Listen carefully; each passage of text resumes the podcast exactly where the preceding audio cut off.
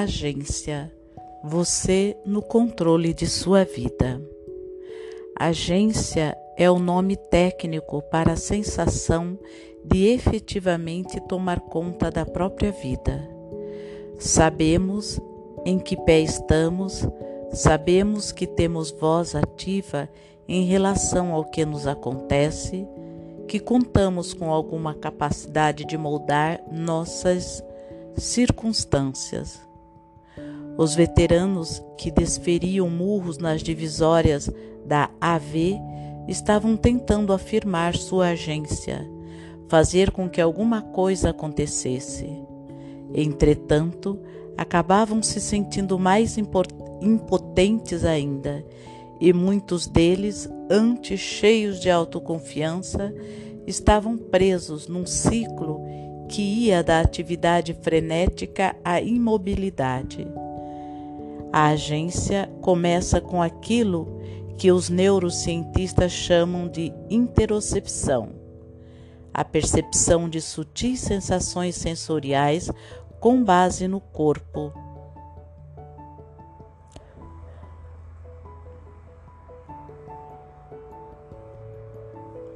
Quanto maior essa percepção, maior a possibilidade de controlar a vida. Saber o que sentimos é o primeiro passo para saber por que sentimos. Se estivermos conscientes das mudanças constantes no ambiente interno e externo, podemos mobilizar recursos para administrá-las. No entanto, só podemos dar conta da tarefa se nossa torre de vigia, o CPFM, aprender a observar o que acontece dentro de nós. É por isso que a prática da atenção plena, que fortalece o CPFM, é fundamental para a recuperação do trauma. Depois que vi o maravilhoso filme A Marcha dos Pinguins, pensei um bocado em alguns de meus pacientes. Os pinguins são estoicos e afetuosos, e é trágico saber que, Desde tempos imemoriais, eles caminham 110 quilômetros desde o litoral até o interior da Antártida, suportam agruras indizíveis para chegar à área de procriação. Perdem vários ovos viáveis devido a intempéries e depois, famintos, arrastam-se de volta para o oceano. Se os pinguins tivessem nosso lobos frontais, lobos frontais, usariam suas pequeninas nadadeiras para construir iglus, criariam uma melhor divisão de trabalho e, orga e organizariam de outra forma seus suprimentos de alimentos.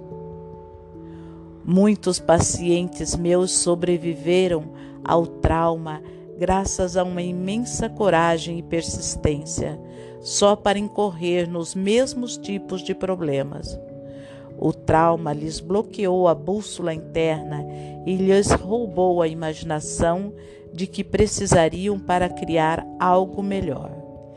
A neurociência da identidade individual e da agência justifica os tipos de terapias somáticas criadas por meus amigos Peter Levine e Pat Ogden.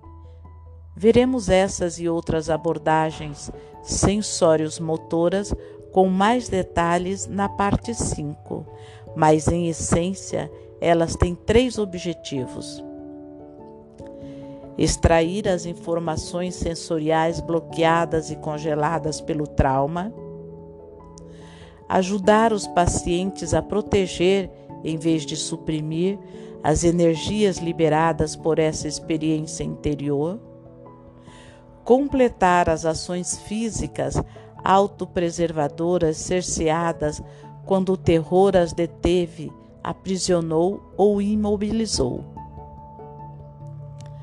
Nossas sensações viscerais sinalizam o que é seguro, ameaçador ou o que garante o sustento à vida ainda que não possamos explicar direito, porque experimentamos certas sensações.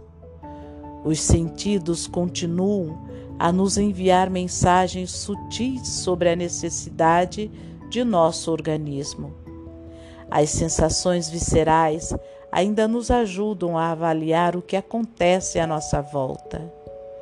Advertem que o sujeito que se aproxima parece perigoso, mas também transmitem a sensação de que o cômodo voltado para o oeste e cercado de flores nos deixa mais serenos.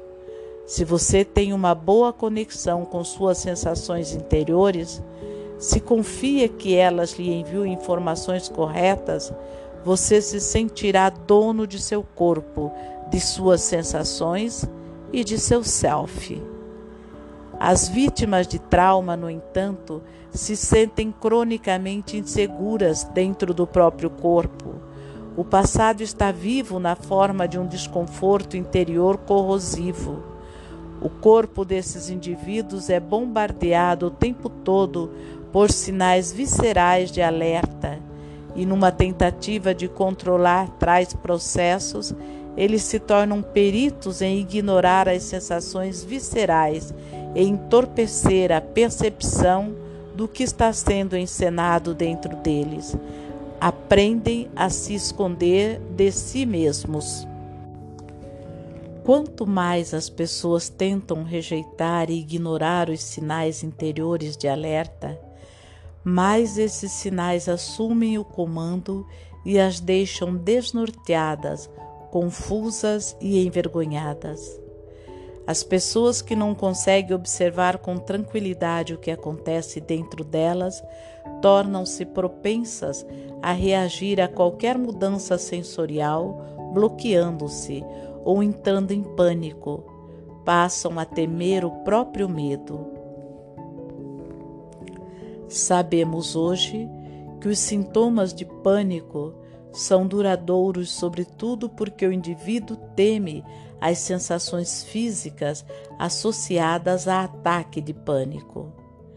O ataque pode ser provocado por algo que ele sabe ser irracional, porém o medo faz essas sensações físicas aumentarem e se transformarem numa emergência intensa.